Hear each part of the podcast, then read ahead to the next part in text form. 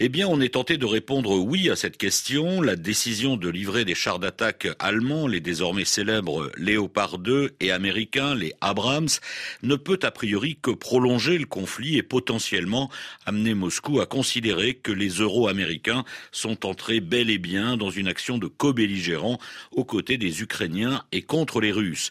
Du coup, on est tout proche d'une ligne de conflit direct entre l'Occident et la Russie.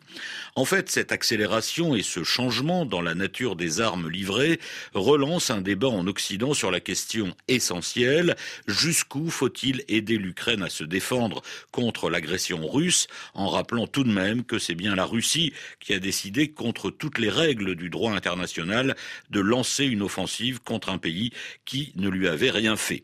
Il y a schématiquement deux camps qui s'affrontent sur la stratégie à suivre, ceux d'abord qui estiment qu'il faut réfléchir où l'on veut aller avant d'y aller et qui pense que les Occidentaux sont en train de se faire embarquer peu à peu dans un conflit ouvert avec Moscou en s'alignant sur quasiment toutes les demandes du président Zelensky. Ce n'est pas notre guerre, disent-ils, nous devons aider l'Ukraine, mais raisonnablement, fournir des armes de plus en plus offensives et capables surtout d'intervenir en territoire russe ne peut que déboucher sur cette confrontation directe avec Moscou. Il vaut mieux tout faire pour maintenir un canal de communication avec les Russes pour que, le jour venu, on puisse trouver un terrain de négociation et une solution politique pour sortir de ce conflit entre l'Ukraine et la Russie.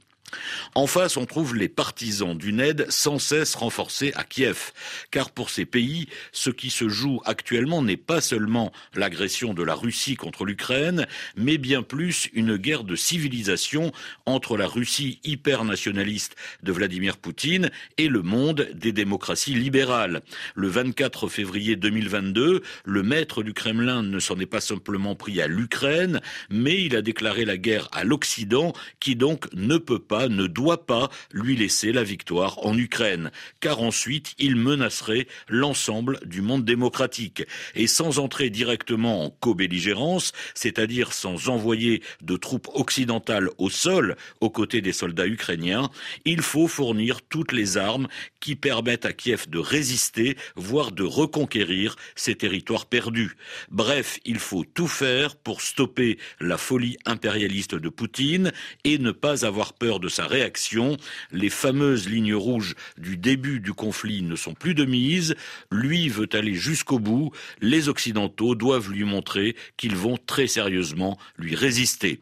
Entre ces deux visions, seul peut-être Vladimir Poutine sait-il laquelle est la plus pertinente.